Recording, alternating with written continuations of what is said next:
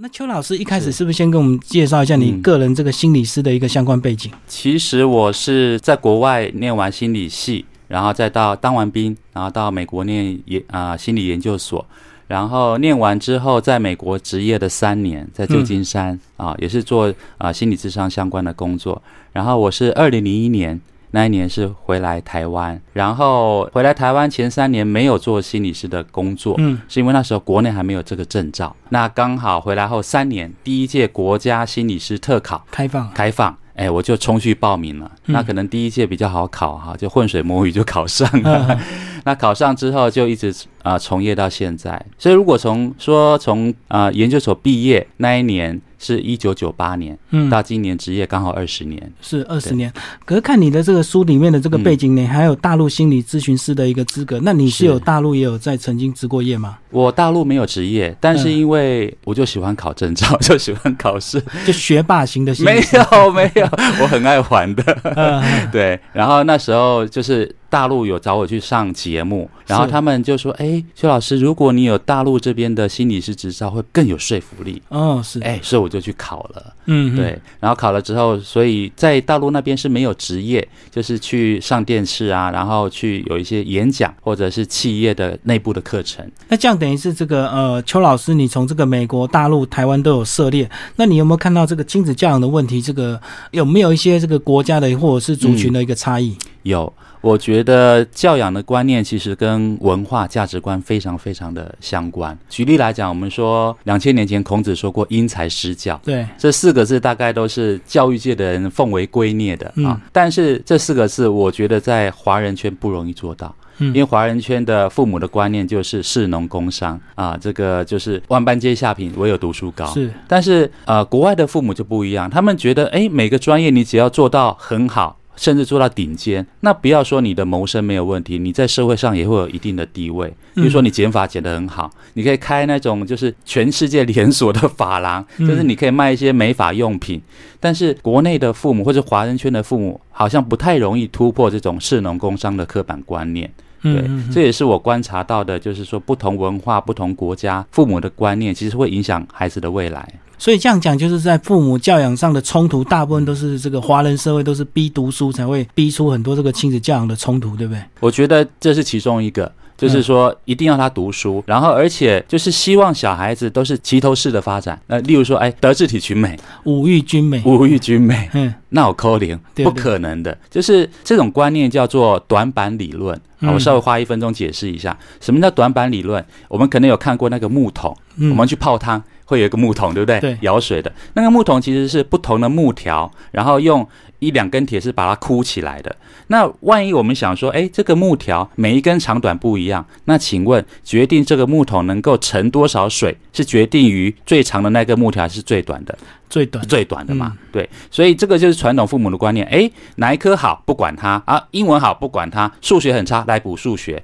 先从家教，然后再补习班。那希望这根最短的木条可以长长长长到跟其他一样的木条那么长，这个叫短板理论。可是后果是怎么样？小孩很痛苦，嗯，然后父母花了很多时间、很多金钱，但效果又不好，然后就产生亲子冲突了。可是如果我们颠覆一下，我们不用短板理论，我们用长板理论，同样是这个呃木片框的这个木桶，你不要正摆嘛，你把它斜摆，斜斜摆，而且你把最长的那根木条摆在最下面，那。理论上来说，只要你的最长的木条越长，你盛的这个水可以无限多。只要你越倾斜越倾斜嘛，你可以盛的无限多哈。可能在脑袋中有这样的观念。那这个意思就是说，要往孩子的优势去发展，要砸钱、砸时间、砸资源在他的优势上面。比如说，这小孩很会画图，好，那其他的我真的都救不起来，那我就砸你的艺术方面的天分。或者是音乐方面，或者文学都没有关系，要找到他的长处。这样的好处是说，孩子的发展没有上限，他可能。哎，可以代表学校去参加美展比赛，对，然后代表台北市，代表全国，甚至去参加世界的美展比赛，这个是没有一个发展的玻璃天花板的。等于是针对它的优势去进行这个开发，而不是强迫一定要去补足它的缺点这样子啊。对，其实简单讲，就好像这个兔子很很会赛跑，很会跳，可是你逼着兔子去学游泳，那学飞。乌龟很会游泳，可是你叫乌龟去学跑步一样的意思。没错，没错。所以这个适性发展。可这个好像也是我们这个因为教育体制的偏差，造成父母亲只好这样子，对不对？因为我们这个过度强调我们这个升学主义，然后而不是像这个国外可能这个继职教育非常的发展，所以他们从小就立定他要学哪一科就走哪一科这样。对，但是我我觉得这个应该是一个过渡时期啦，因为我们人不可能。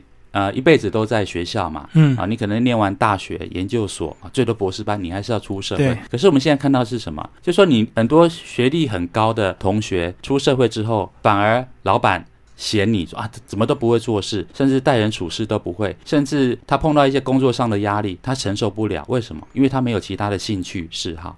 他在工作上、学业上承受的压力，他没有一个可以发泄的地方，嗯。也就是说，他没有一个舒适圈，他可以去在里面找到他的自信。那这就是我们刚才讲的，就是这种传统升学主义造成的一个后遗症。嗯，像前几天大陆高考，大陆高考很可怕，哦，那个很我知道，可怕对，对，几十万人在考，那个是可能一个县市啊，如果全国来讲是上千万的人在是考哦，嗯。对，然后呢，就有一个很有名的新闻，就是有一个男生他考上北大，很顶尖吧，嗯非常顶尖，北京大学啊，在世界排名也很前面。结果他考上之后呢，他写一个万言书给他的父母，跟他父母绝交。他说：“我已经符合你们的期望了，我不欠你们了，从此山水有相逢。嗯嗯然后在那之前，他已经跟他爸爸妈妈六年完全没有任何的联络。嗯这就是这个小孩内心，你可以想象他积了多少的怨恨，是积了多少的不满。然后他觉得说，哎，他终于考上他爸爸妈妈一直从小叮咛他要考上了北京大学，他考上了，好了，我真的不欠你们了。嗯那这样的亲子关系真的是我们想要的吗？他等于是一鼓作气考上之后，从此就恩断义绝这样子。对我本嗯本金跟利息都还给你了。所以这样子讲，其实大陆的升学压力比台湾还严重，对不对？非常而且他们人口这个更多，他们竞争更大，这样。对，竞争非常激烈。像我在国外留学的时候，那时候我托福才考五百多，嗯。我，就觉得哎，好像不错。结果一到美国，那些大陆的同学，大陆留学生，对，嗯，都六百二以上，嗯。我们那时候的计分标准啦，所以他们都是真的是不是千中选一，真的是万中选一的。嗯，他们有些三线城市的，就是真的你是那个县里面的第一名，才能到北京、上海读大学的，对对对所以非常非常激烈。那这个呃，除了我们的升学压力，至少这个比大陆好一点呢、这个升学压力比较低一点。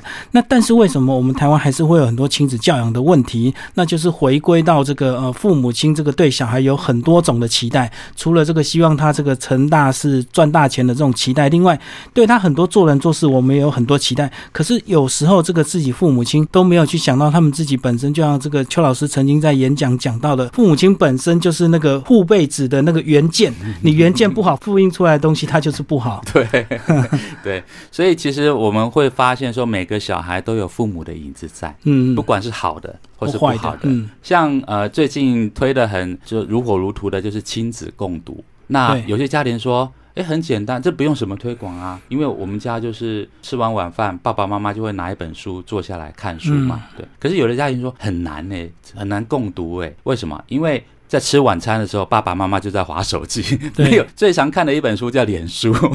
所以孩子没有办法耳濡目染去模仿到父母的这个行为，那光是用讲的就很难。嗯像我小孩有在学琴，学小提琴，那我后来像我自己也很幸运，因为我也是从小有摸。所以我到现在我还是哎每天会拿出来拉一拉，例如说啊今天听啊、这个李大哥的广播，我听到一首你播的一个曲子，我觉得好好听，我回家就自己找谱，就上嗯 Google 找谱，哎、找不到谱，我就凭自己的音感稍微拉一拉。这个时候小朋友就过来说，哎、爸爸你拉这个什么好好听，教我好不好？我说好，来我教你。是是是，这样就开始练琴啦、根本不用说你一直叫他说七点半了，赶快练琴，要练半个小时，然后还要上传录音给老师听。嗯，做功课。嗯用讲的真的很难，因为身教还是重于言教。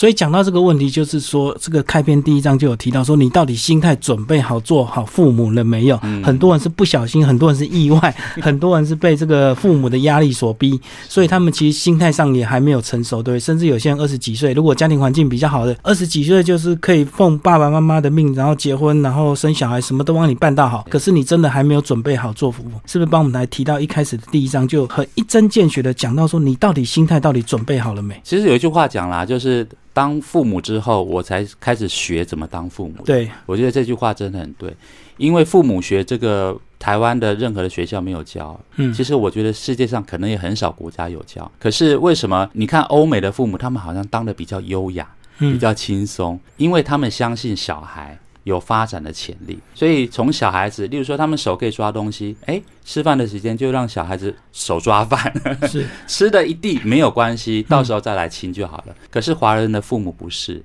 就是说，哎，吃啊，你自己吃会吃的满地都是，我喂你好了，这样又比较快。那其实是这就抹杀小孩的天性，嗯因为小孩子有一段时间，大概就是他开始会走、开始会跑的时候，特别的好动，有没有？我们都说两岁猫狗嫌嘛，嗯。这个时候他什么都想要 做一做、试一试，可是大人一直压抑他，我们的华人父母一直压抑他，到这个时候，他就会把他过多的精力可能发泄在呃跟这个别人抢玩具啊，或者是大吵大闹啊上面。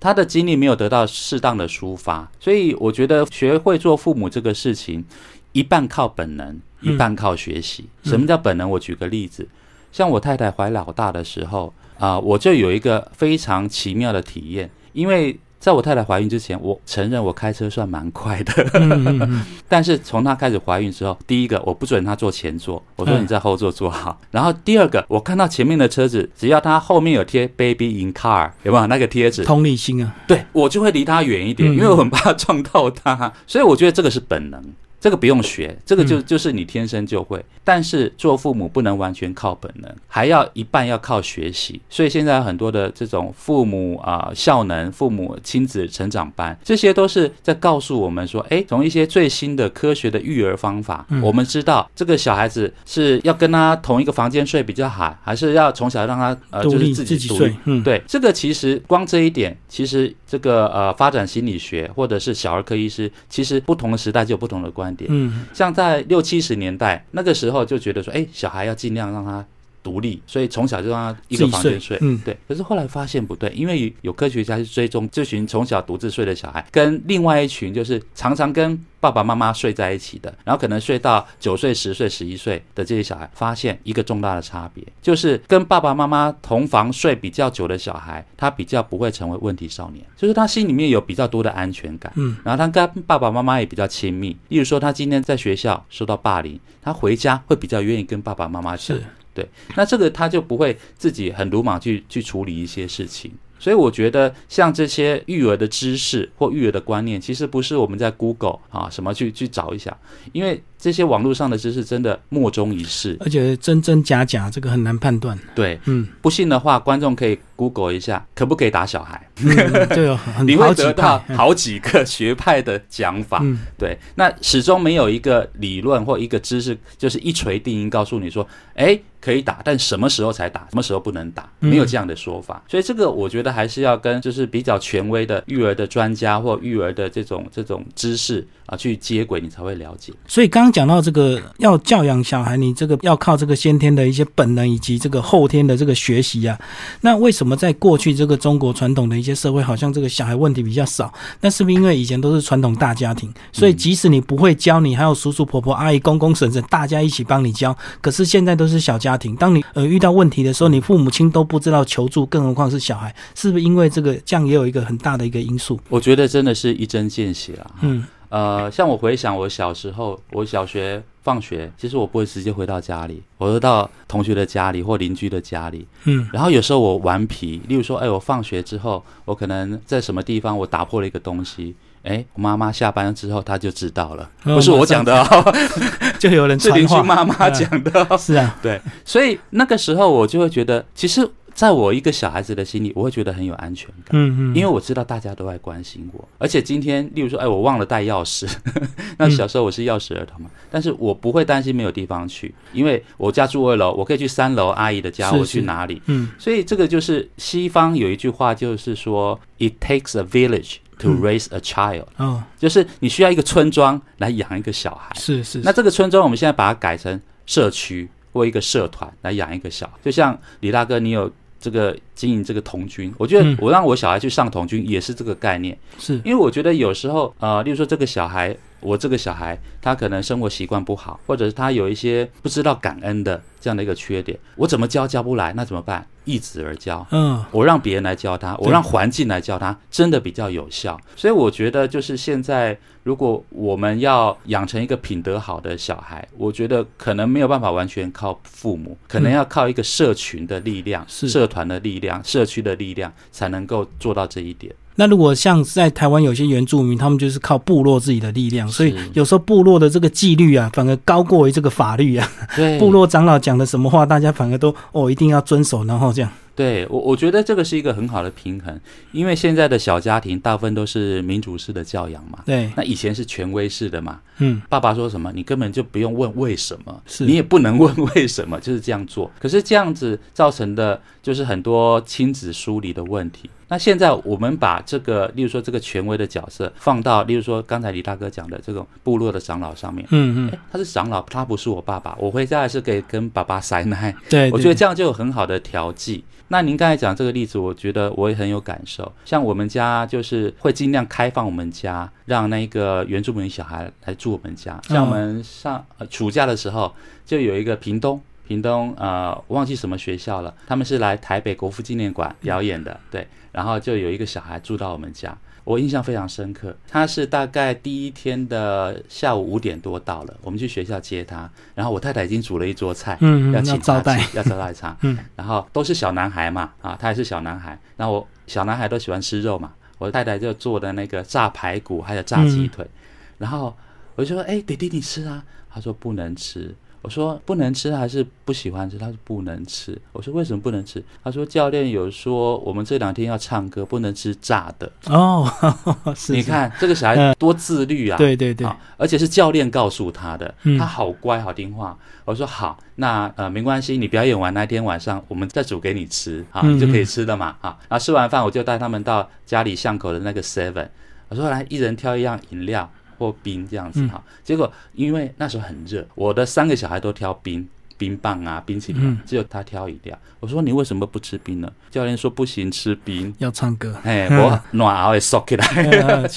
你看这个小孩多自律。我其实我那时候在观察我的小孩，我发现我的小孩就有在观察那个原住民的小朋友。然后第二天起床，更惊奇的事情发生了。那个小孩很早起床，大概六点就起床了，那乖乖坐在客厅。然后我去他房间看，哎，他已经把被子折折好了，嗯，是把被子折好。我的小孩学不会。后来我小孩起床，我说来来来，你们去哥哥房间看。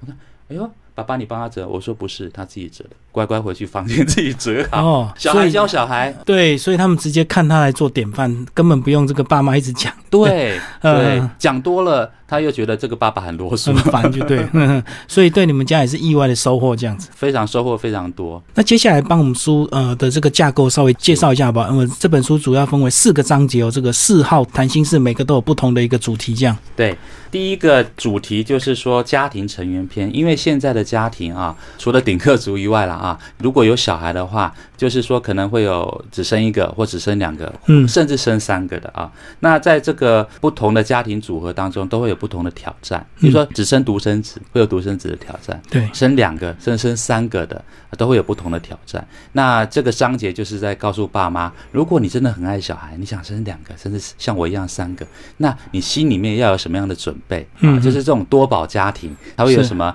独特的挑战或独特的乐趣啊？就是这个章节要跟大家分享的。第二号谈心事就是说爸爸妈妈的教养态度啊。刚才我们有提到一些，就是爸爸妈妈要呃怎么样掌握自己的分际角色啊。例如说，有人说，哎，爸爸妈妈就是要当孩子的朋友。哦，对，那有的人说不是，爸爸就是爸爸，妈妈就是妈妈，至少小的时候不是朋友。嗯。到你长大了，你有独立能力，我们才是朋友。那这两种、呃完全不同的呃对爸爸妈妈角色的设定，我在这个章节里面也有分享我读到的一些见解。那第三号谈心事就是说，呃，每个父母都是希望小孩成龙成凤嘛，对，所以我就讲到一些怎么培养他们能力的一些方法啊，像是创造力啊、美感鉴赏力啊、EQ 啊、感恩啊、嗯。爱运动啊、领导力呀、自控力、自我控制力，还有抗压能力啊。是我为什么就是跟出版社特别把这个章节独立起来？因为我们发现说，这个世纪会是一个 AI 的世纪，人工智能的世纪。那很多我们父母现在在做的工作，到我们孩子长大没有这个工作了，嗯，被机器已经被人取代。对或 AI 取代了。像律师、像会计师，很多工作都会都会被那个 AI 取代了。这个时候，我们要给孩子一个什么样的未来？所以我们就要找说，哎，AI 或机器人不能做的是什么？是我觉得就是比较感性的东西。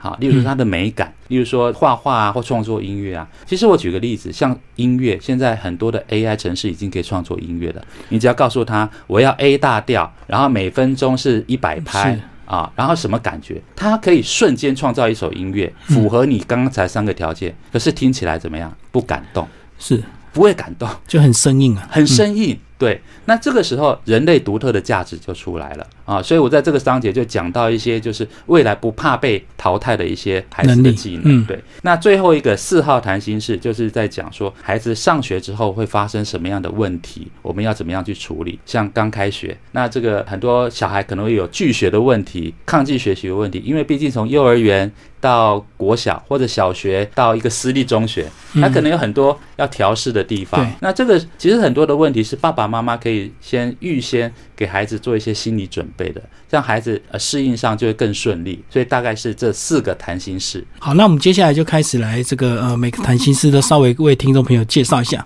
关于这个一号谈心事。我们在上一段有大概聊一下这个你到底心态有没有准备好了没？那接下来我们就来聊这个独生子女的教养跟这个多宝家庭的这个教养到底差异在哪里？然后这个独生子女的话，他们也有一些优势，但是相对也有一些教养比较困难的地方，对不对？对，其实独生子女我看是越来越多啦。对，勉强生一个就已经很那个，就能够完成父母的期待，又经济上又勉强可以这样子，就是最多生一个。是是是。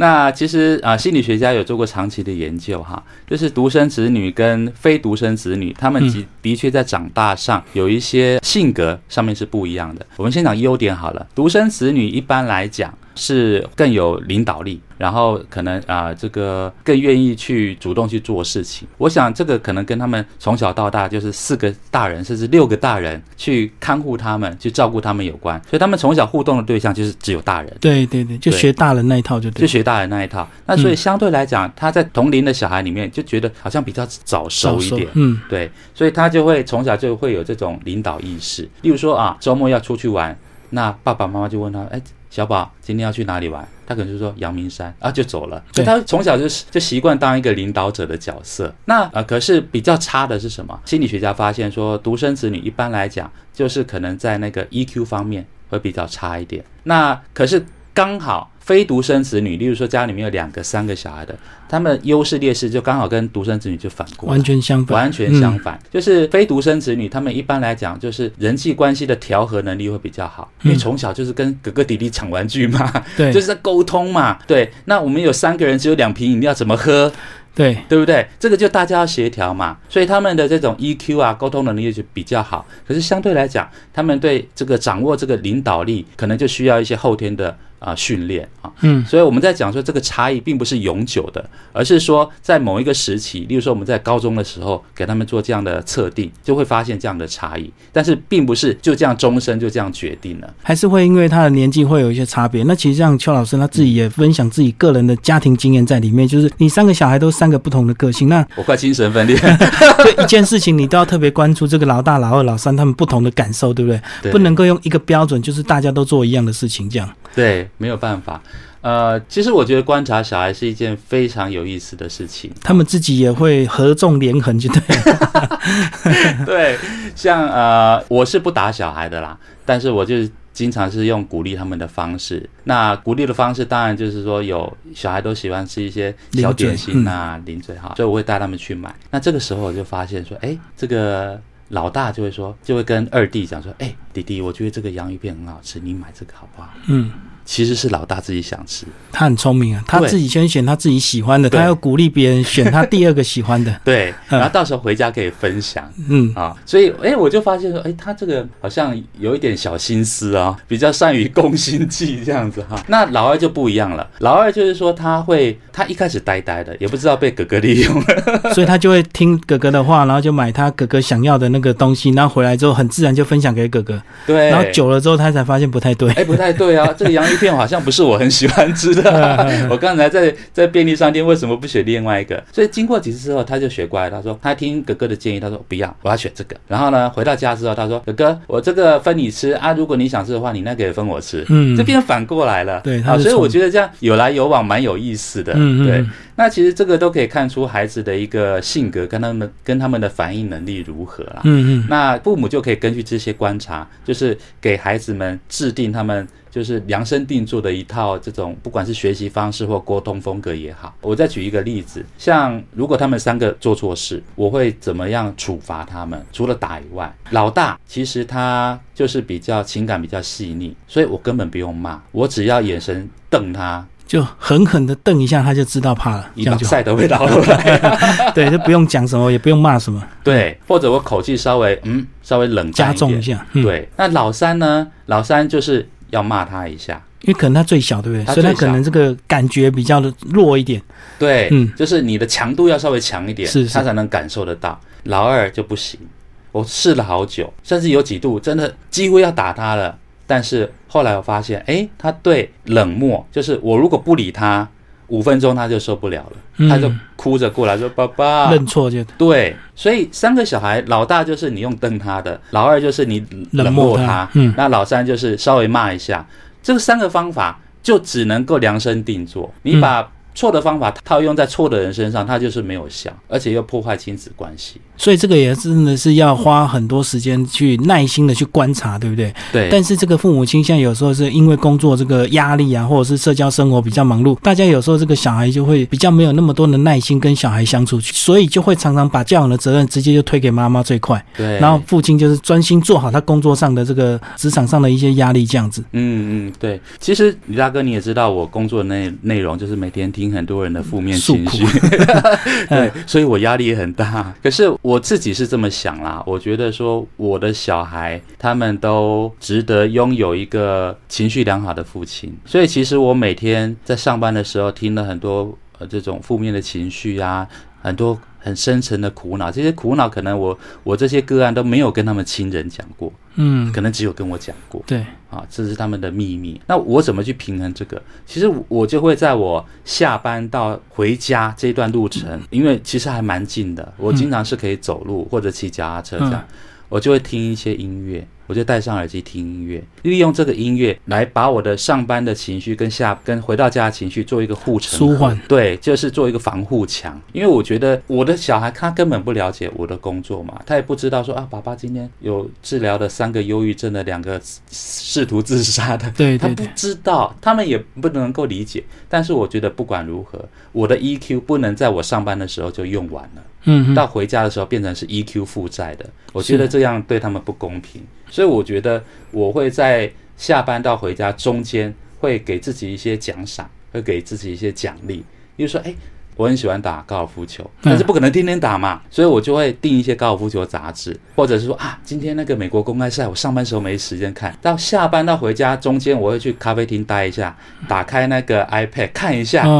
哎，让自己觉得说，哎，我今天。至少有善待自己一下，嗯，然后又有工作到。然后又有又有接触到自己的嗜好，我发现我试过好几次，我发现我这样回家之后，我整个人就是比较神清气爽，是就耐心也提高了，EQ 也提高了。我觉得你这样的一个动作，就好像我们遇到事情的时候做一些深呼吸一样的这个动作，就是就是一个缓冲期，这样子让自己的心态调整好，回到家里就把工作暂时切割掉，这样子哈。是是是，没有错。好，那接下来我们来进行这个二号谈心事，讲到这个父母亲的角色与教养原则哦。刚刚有提到这个，别急着跟孩子做朋友，这个帮我们稍微强调一下，因为有些人这个听到这个标题啊，不是要跟小孩做朋友吗？或者是说这个父母亲的角色就是要个一个黑脸一个白脸，就是要跟他做朋友，那黑脸就是比较严厉的。对，呃，其实我觉得小孩出生之后接触的第一个人类社会当然就是家庭，对，那朋友是在他后来才会接触到的。那为什么我们要把出生之后的这一段家庭的期间就很快把它定义成朋友呢？我觉得。这样好像会让小孩子少体验了一些什么。对，对，我觉得父母的角色，就像刚才开录之前，李大哥跟我聊过，父母的赏味期真的蛮短的。嗯，对啊，通常在小孩小学毕业之前，对，他才会真的比较黏着你，比较愿意跟你互动这样子。所以我觉得，并不是说这一辈子都不能跟孩子做朋友，而是要把他啊、呃放在小孩子的青春期要来之前，嗯，才开始跟他做朋友。在那之前，我觉得你还是要做一个呃父母应该做的角色，例如说要规范他的一些生活习惯，然后要教导他一些对跟错的品德方面的一些观念。那朋友是不会讲这些的，对，就是说我们两个是朋友，我今天不会讲说，哎，李大哥，我觉得你这样错了，不会嘛？对不会嘛？而且朋友是互相尊重的。你今天如果不吃青菜，我就要尊重你，我就不能逼你吃。可是如果你的角色是父母亲，是该吃你还是要吃，你可以吃的少一点，但是你还是每一样都要均衡，都要吃一点，对不对？对，嗯像我现在四十八岁了，呃，我的父母还是我的父母，他们还不是我的朋友。对，举例来讲，例如说，我今天来上您的节目，我的父母如果有听到，他们我回家他会跟我讲说：“哎，永林，我觉我觉得你今天广播节目有一段说的不好，哦，有一段你应该怎么说？”刚开始我听到这样爸爸妈妈这样评论，我会不舒服。因为你觉得你你是专业的心理师，居然还要你来评论我 这样子，对，可是后来嗯我细心想一想，哎，爸爸妈妈讲的没错，如果照他们的建议，哎，可能我那段会讲的比较好。是，可是这样的话，就是只有爸爸妈妈才会跟你们讲，嗯，可能你的配偶都不会跟你讲。对，对，因为爸爸妈妈是希望你好，更好。对，嗯。更好，而且他们是就是有一点上对下的这种讲法，所以对他们不会说啊，这个话我会是不是会伤到他的情感或怎么样？因为他们很知道自己出发点是爱你的，嗯，所以他们讲出来就比较没有顾虑。是，我觉得这个是父母呃可以扮演的一个非常重要的角色，在孩子不管是他小或以后长大很重要的角色。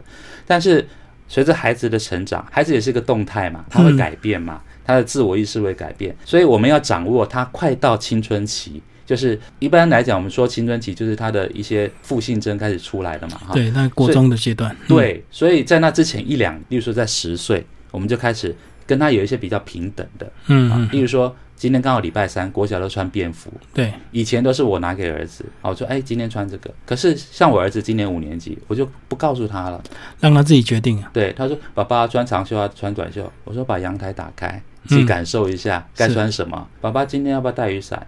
我说你会用手机看天气啊，你自己看一下。你下课的时候，今天十二点就下课，但是天气预报是两点，可能会有百分之六十会下雨，你自己判断要不要带雨伞。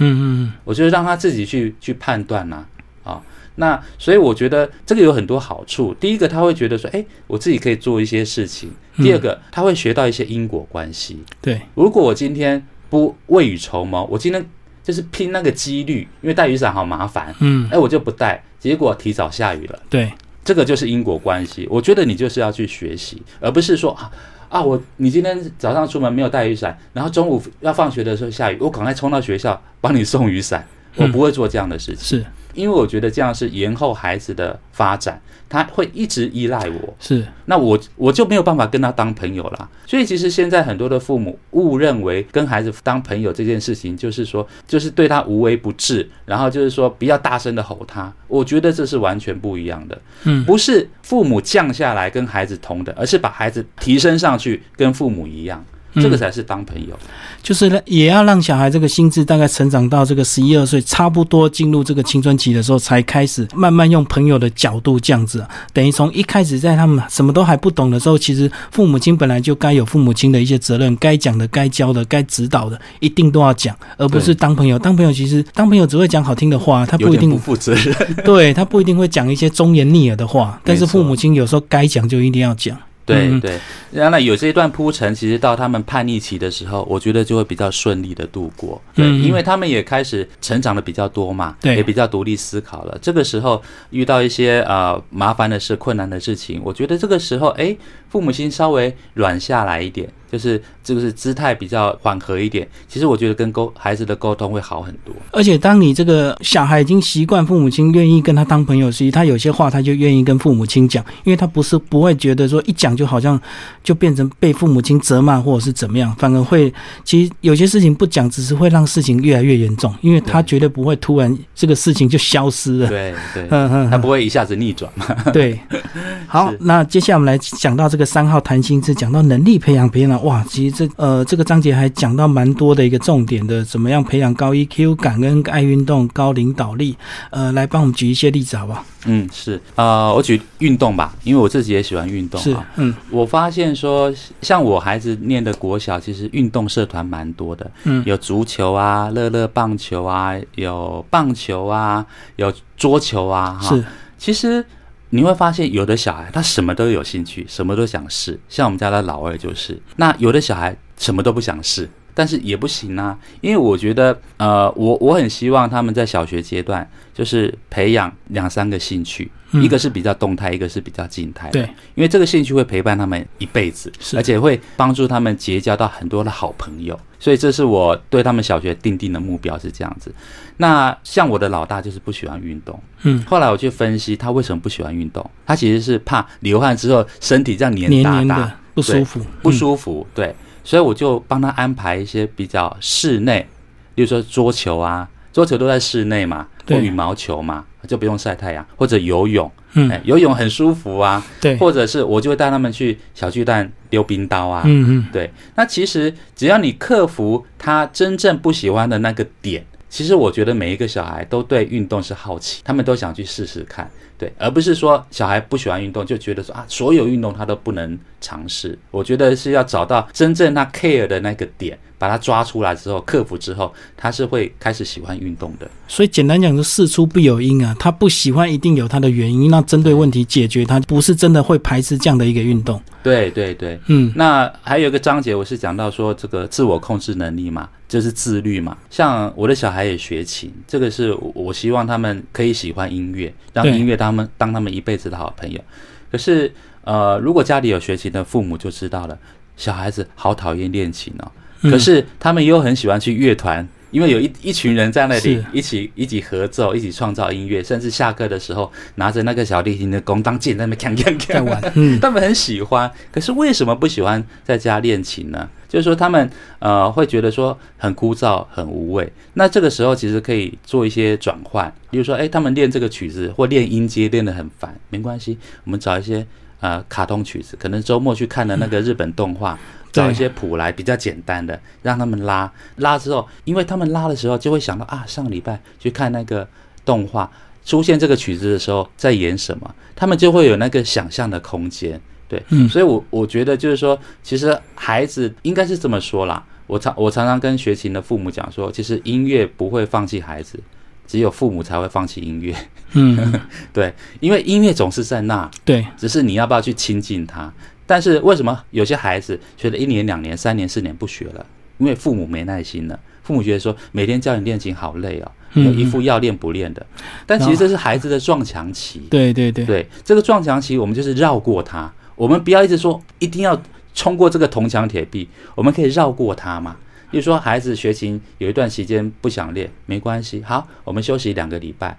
但这两个礼拜呢，爸爸带你去看看美术馆，或爸爸带你去看现在有那个呃法国印象派那个莫内啊、塞尚的这个画展啊，哎，可能过了。几个月之后，他开始拉一些印象派的曲子，或弹一些印象派的钢琴曲子，他就有那种画面在了。是，我所以我觉得这个是共通的，但是都是需要父母去帮助孩子，呃，去去克服困难，不要轻易的向这个困难去低头。对，因为有时候父母亲没有耐心，那看到小孩爱学不学，或者是练得很痛苦，他就直接一刀就把它切断之后，那你就不要练了。其实有时候只是小孩子可能只是这个呃稍微这个怠惰一下，或者是他想要稍微放松一下，然后适时的让小孩子松一下，然后或者是透过刚刚这个邱老师讲的一些方法，其实他回头还会他还是很愿意在，因为他学这么多年，他不可能说放弃就放弃，对，一定是父母亲就是告诉你，你不学我就不要练了，我就不教学了，然后就是这样，从此就断了小孩子。也许未来他真的对音乐有一定的一个天分，可是就这样断了他的路。很可惜，我自己就是啊，我小学学了六年，然后国中升学压力就没有学，国中三年，然后到高中我开始参加社团，音乐性的社团，嗯，然后大学也是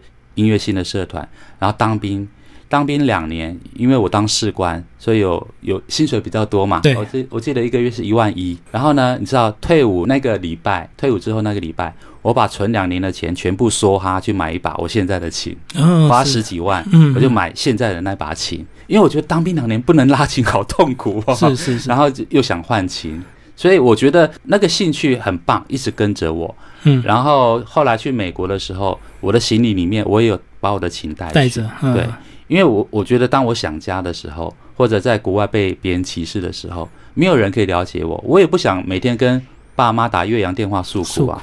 这个时候我就会拉琴，而且我觉得那时候好有趣。以前都受古典音乐教育嘛，啊都拉莫扎特啊、巴，嗯对。可是，在国外那一段，我都在拉台湾的小曲，什么台湾调 是怀念家乡的那个调子。对，然后我嗯一直要求我妈寄一些台湾的 CD 来给我，所以我觉得音乐在我国外的那段期间，真的帮助我非常非常的大。嗯我觉得他真的是我最好的朋友。好，那最后我们来介绍最后一个，这个小孩已经准备要上学了，那呃，在父母亲的心态上要做一个什么样的一个准备？嗯，那其实通常遇到这个问题，就是说，哎，蛮多这个小孩突然，比如说要上幼儿园就不习惯，然后这个第一天、第二天一定会哭得很惨，所以那个父母亲如果没有熬过这段时间，可能有些人就把他带回家了，对不对？对，先讲一个反例好了。嗯，有些小孩适应的太好，父母也会不习惯；是不是，就分离焦虑。有些小孩没有分离焦虑 嗯啊。第一天到幼儿园，然后老师就牵着他的手往往里面走了，然后爸爸妈妈说：“啊，你没有跟我拜拜哦。”然后回手拜拜，你可以回去了。嗯，这个时候爸爸妈妈会有伤心啊。对那个空巢期，对对对空巢期就这么快到来吗？哈，但是大部分小孩是会有一些适应上的过程对嘛，分离焦虑等等嘛，啊，那这个时候我觉得就是，毕竟幼儿园的老师比较有经验，我觉得要跟幼儿园老师好好的配合。像我们家小孩念的幼儿园，他开了三十几年，就很有经验。嗯嗯，他会告诉我们，第一天来，那就是先来一个小时，哦，慢慢。哎，嗯。然后爸爸妈妈坐在那里，坐在那个玻璃外面，哦。小孩可以看得到。看得到，对，一个小时。啊，一小小时后就说，哎，拜拜，明天再来哦。第二天还是一个小时。哦，但是爸爸妈老师就会跟小朋友讲，哎，爸爸妈妈等一下要去买一杯咖啡，啊他就回来。所以爸爸妈妈坐了十分钟之后，哎，去买杯。咖啡，然后过半小时再回来，然后小孩子说啊，爸爸妈妈有回来。啊，第二天可能就是哦啊，那第二天呢，我们就中午再回去哦，不在这边吃饭。第四天就在园里面吃饭。是，啊，第五天就是在这边吃完饭睡完午觉才回去，那爸爸妈妈就不用来了，嗯，对，因为不可能一直请假嘛。对，所以我觉得，其实如果有经验的幼儿园的老师，他其实可以帮助父母小孩度过这种呃适应期的一个困难。那我觉得最主要其实还是爸爸妈妈也要妥善的安排自己的一个一个时间啦。有些像全职的妈妈，小孩去上学之后，前面突然就不知道要干嘛。对，前面几天很高兴，哎呀，我可以去干嘛？可以去干嘛？可是后来发现说，我不知道要干嘛。对对对对对，所以其实要提早安排自己的一些生活，可以去学一些东西啊，啊，嗯或者是说，呃，自己也想，可能小孩子比较大，上小学的时候可以重回职场，这个时候你就不能跟职场的一些技能啊、呃脱节，你可能可以利用这段时间去上个半天班，或去或去啊、呃，或去考一些执照啊，让自己还是在职场上有竞争力。原来这个连小朋友上幼儿园都这么有有有学问哦，然后还知道这个循序渐进，一个小时、两个小时慢慢演进啊。好，那最后这个邱老师帮我们总结这本书，好不好？你这本书是不是就推荐给我们这个新手爸妈看？是。人家说十年磨一剑哈，嗯。我我当爸爸刚好十年啦，可是我觉得我是花了三十年写这本书，因为再加上心理智商的二十年，所以我觉得这本书里面其实浓缩了我当爸爸妈妈十年啊、三个小孩的爸爸，然后还有就是二十年的心理智商的经验当中，嗯。其实我接触到很多的家庭，很多的问题啊，那我是透过我自己的笔啊、来跟大家分享。就是说从，我觉得可以浓缩成四个字，真的就是因材施教。是，因材施教。但第一个就是说，要了解你的孩子，才知道他是哪一块材料，嗯，然后我们再去用他可以吸收的方式去教养他。那我希望这本书可以当不仅是新手爸妈，或者是说，哎，现在在考虑，哎呀，老大现在四五岁了，要不要生老二啊？啊，我希望这本书可以给你信心，是因为台湾 真的需要更多的新生代，更多的孩子，那我们这个社会呢，才会变成是一个呃比较团结、比较融洽的一个族群。因为我觉得有有生孩子的，才会了解当父母的心情是什么。而且我觉得这个多宝家庭，他们自己彼此有兄弟姐妹，其实他们的优势还是会大于这个独生子女，对不对？没错。所以总结这个，还是多生小孩比独生一个好，这样子。是是。好，今天非常谢谢我们的邱老师为大家介绍他的这本书《爸妈不抓狂》。谢谢李大哥，谢谢各位听众。